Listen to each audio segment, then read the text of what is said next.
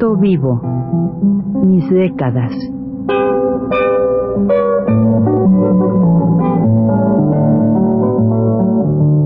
Juan de la Cabada, mediante esta serie de programas radiofónicos, narra los momentos más intensos de su existencia como escritor, trotamundos, militante de la condición humana, todo lo cual es ya patrimonio de nuestra mejor literatura.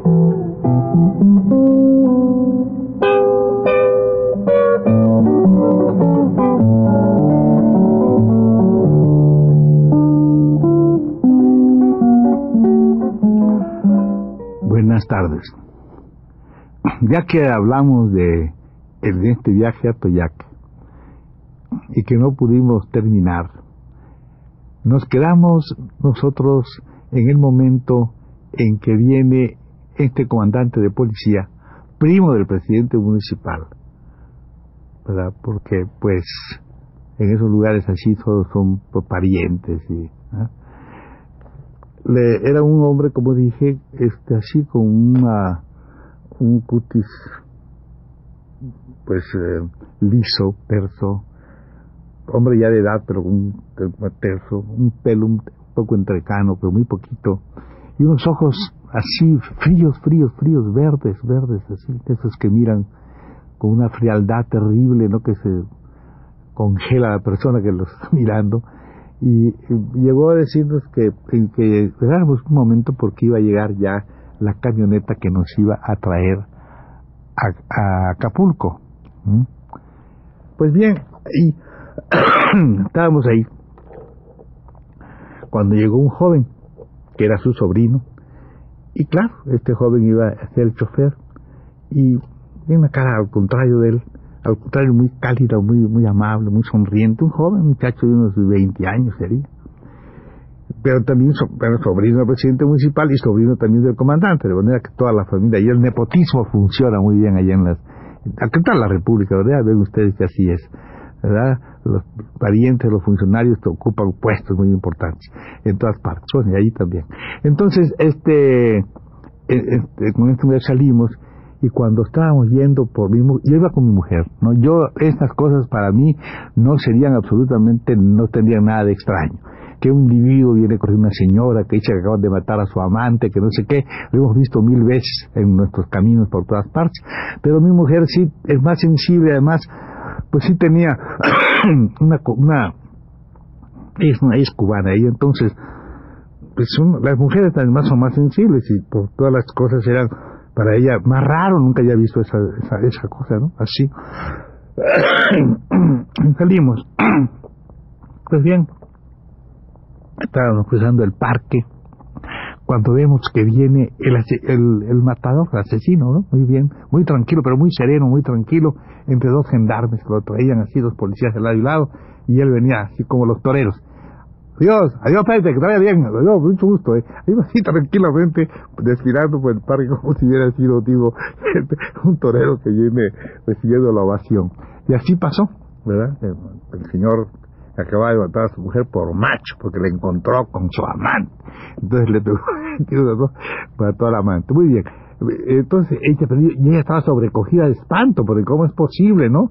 Que toda la gente además quiere venir así como, como, como exactamente como un torero, así con el saludando así, muy tranquilo. Y ahí cogimos y nos vinimos a, a, a Chilpancingo, no, bueno, a Acapulco y al día siguiente, día que entrar a trabajar el lunes, pues cogimos ahí una noche el, el el autobús y de Chilpancingo a comentar todas estas cosas, estas peripecias, todas cosas del viaje, con el mudo que estaba allí, con los retratos de Lenin y de Stalin en el mismo lugar, con todas estas cosas que pues, son curiosas de un pueblo como ese. Pero eso, eso es la parte, dijéramos, la parte así un poco, digamos, festiva, ¿no?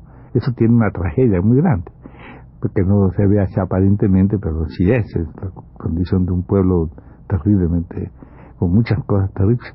Y así fue como al, al poco tiempo me vuelven a mandar para que yo fuera a por los estudiantes que hicieron la invitación de que yo fuera ahí. Yo tenía un, eh, bueno, entre la, entre la gente que yo conocí allí y a quienes tuve que atender, alguno de ellos fue mi alumno, estaba un muchacho que se llama Carmelo Cortés. Carmelo Cortés, como ustedes saben, fue un guerrillero que fue muerto después aquí, era amigo de, que fue de Lucho Cabañas. Bueno, este chico fue uno de los que, entre el grupo de, entre varios, varios alumnos que eran de allá de Atoyac, entonces él, fue uno de los que fue a pedir allí que yo fuera a, a Atoyac, a un meeting que iba a hacer los estudiantes. Bueno, pero antes había que pasar a Acapulco porque la CROM, los, los obreros de la CROM, los sindicalizados, pues querían que les diera una plática sobre Vietnam, ¿verdad? Y era interesante hacerlo porque, como ustedes no sé si recuerdan, en toda esta cosa de Vietnam, nunca se levantó una voz realmente poderosa en favor de este pueblo que supo defenderse y que acabó con este vergonzoso atropello del imperialismo norteamericano, ¿verdad? la invasión y toda esa cosa. De manera que para mí era muy importante, pues sí, con mucho gusto, lo fui y hice esta cosa en, en Acapulco. Pero ya estaban unos estudiantes y me dijeron al día siguiente que salimos juntos para, era domingo, el domingo de la mañana iba a ser sábado, que es el día libres que hay ahí, hice el meeting en, en Acapulco y después lo tenía que hacer yo en, en Atoyac. Y vinieron los muchachos y fuimos para allá. Entonces me explicaron a, su, a la otra conferencia que vino usted, la otra plática que tuvo, y, llaman conferencia, no ya realmente lo que hago son conversaciones, conferencia aquí me parece un poco pesado, sobre todo por esos lugares donde en realidad esas solemnidades eh, sería, los dormiría a todos, no puede ser, es como estamos platicando ahorita, vamos una cosa así para cuates, para amigos, para gente así, no, no nada así solemne ni nada. Dentro de lo que usted está contando hay una intención y un fondo muy importante, pero se cuenta así amablemente, como que no pasa nada, ¿verdad?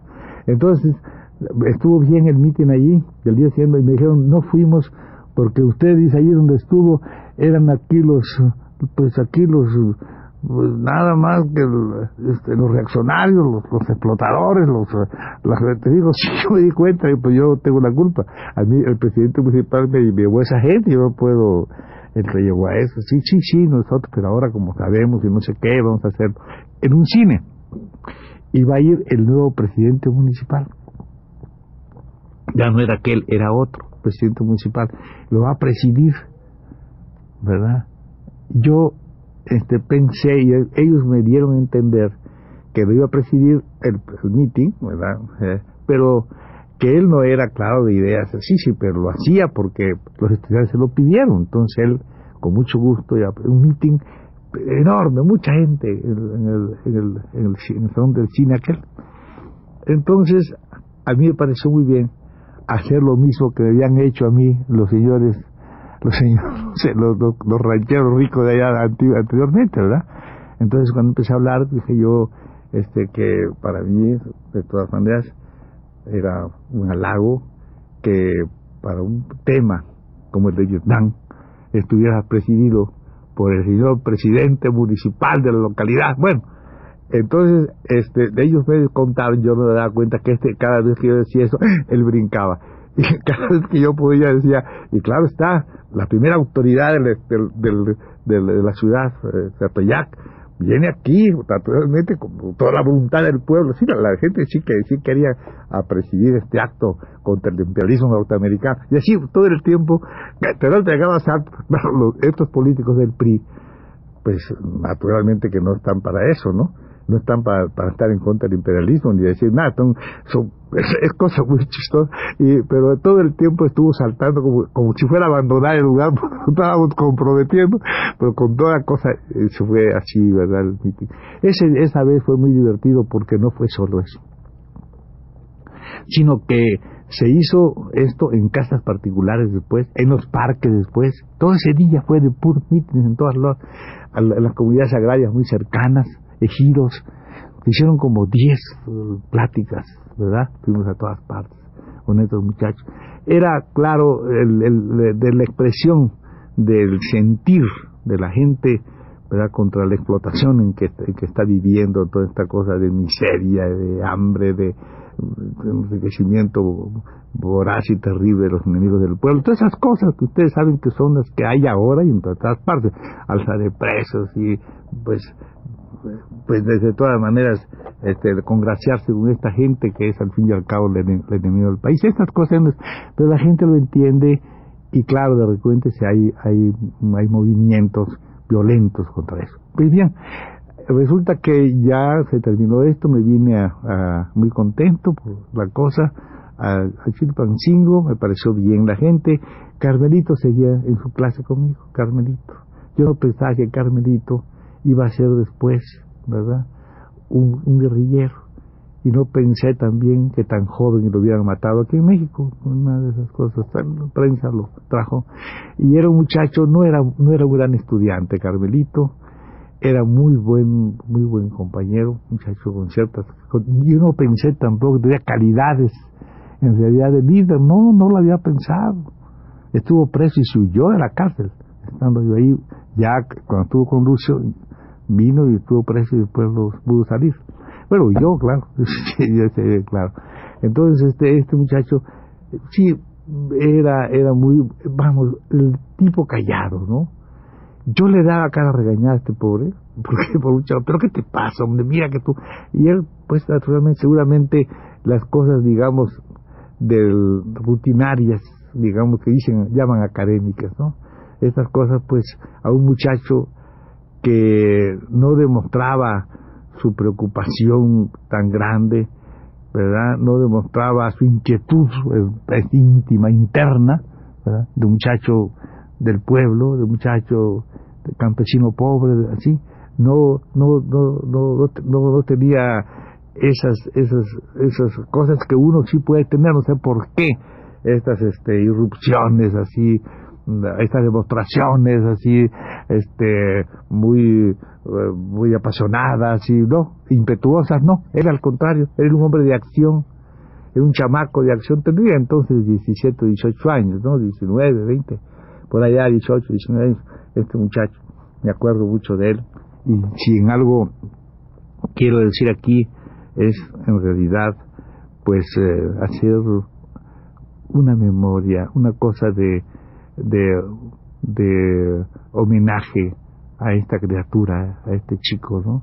Que muere así asesinado por los policías y por esas cosas. Es un acto, es un acto que yo no apruebo porque son los actos de estos golpes de mano, ¿no? Ahí así murió él, pero de todas maneras este, yo creo en cosas mucho más, eh, como es lógico, organizadas, etcétera. Pero eso no quita que ellos, en su protesta contra esto, en su desesperación, merezcan también un, un, un, pensamiento nuestro, ¿verdad? De por qué se producen estas cosas.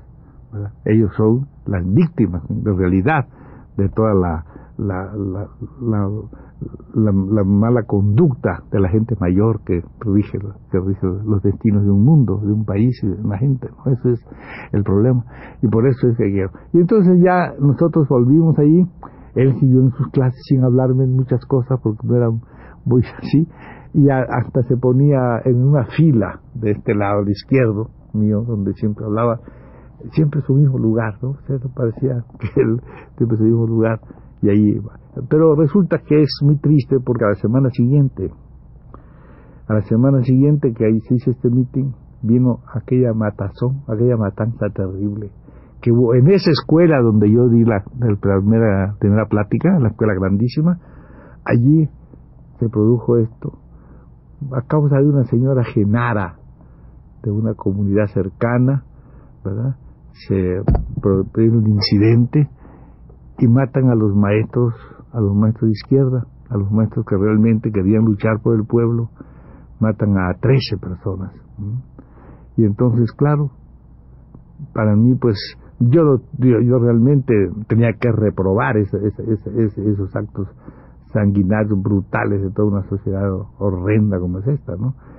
Pero así en Guerrero, así se produjo. Y de allá viene uno de los que estaba, de los, de los, de los organizadores de este mitin, que, que viene, viene esta mujer y, y hace un escándalo y matan a 13 gentes, era Lucio Cabaño, ¿verdad? En esos años. Todavía Lucio no, no se bien, no, no, no, todavía no existía todavía ni siquiera Genar todavía. Pero poco tiempo después, estos son los preliminares. La próxima seguiremos hablando de, creo que seguiremos hablando sobre nuestra, nuestra vida guerrero y quiénes son las gentes que componen el Estado. Hasta la próxima.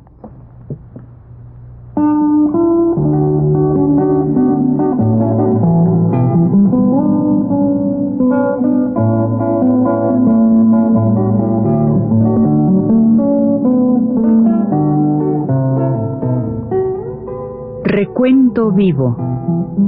Décadas.